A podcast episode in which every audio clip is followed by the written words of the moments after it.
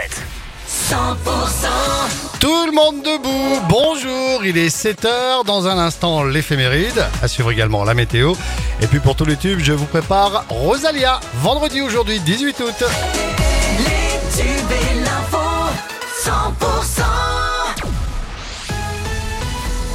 c'est avec Margot Alix. Bonjour Margot. Bonjour Fred, bonjour à tous. La France va connaître un nouveau coup de chaud estival ces prochains jours qui s'annonce hein, comme le plus important de l'été avec 19 départements déjà placés aujourd'hui en vigilance orange par Météo France.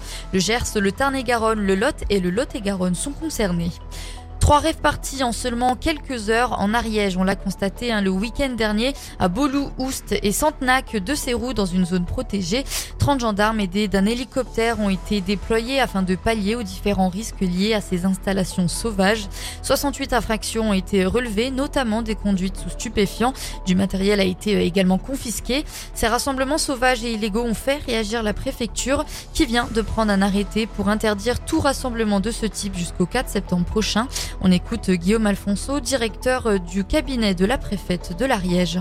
Euh, finalement on se retrouve dans des endroits qui sont très isolés et en cas de nécessité de prise en charge médicale par exemple, il y a des délais qui sont très importants et, également aussi l'élément euh, risque incendie puisqu'on est dans une période caniculaire où la moindre étincelle finalement pourrait donner lieu à un incendie aux conséquences dramatiques pour, euh, notre territoire. Donc euh, la préfecture a estimé qu'il était nécessaire d'interdire temporairement ces rassemblements pour une période qui s'étalera du 17 août au 4 septembre prochain. Et des propos recueillis par Jacques Dejean. À Lourdes, un homme condamné hier à 4 mois de prison ferme pour récidive de conduite sous alcool. Le prévenu âgé de 65 ans a été jugé hier en comparution immédiate.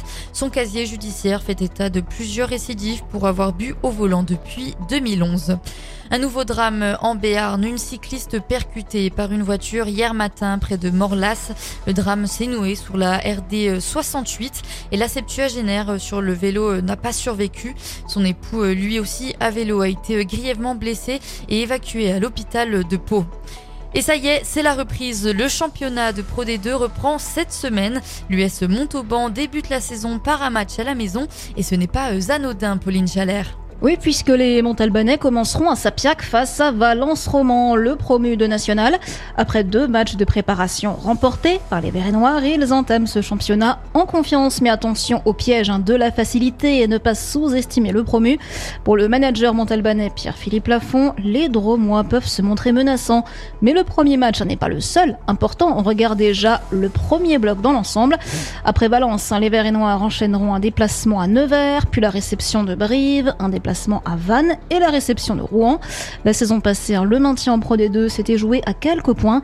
Pour cette nouvelle saison, l'USM pourra s'appuyer sur un large effectif disponible. Les supporters verts et noirs qui restent fidèles à leur équipe, le nombre d'abonnés est en hausse cette saison de 18%.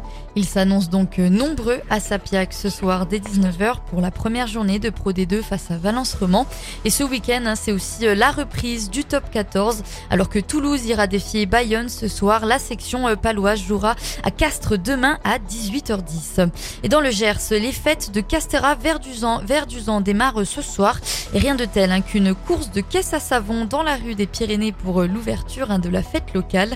Une dizaine de véhicules devraient se présenter au départ. Et dans le reste de l'actualité, des milliers de personnes se sont ruées vers le petit aéroport de Yellowknife au Canada hier alors qu'une longue file de voitures empruntait la seule autoroute. Les habitants fuient les feux de forêt qui menacent l'une des plus grandes villes hein, du Grand Nord canadien. Au total, hein, plus de 20 000 personnes ont reçu dans la soirée de mercredi l'ordre d'évacuer la capitale des territoires du nord-ouest du Canada, menacée par un important brasier à une quinzaine de kilomètres de la ville.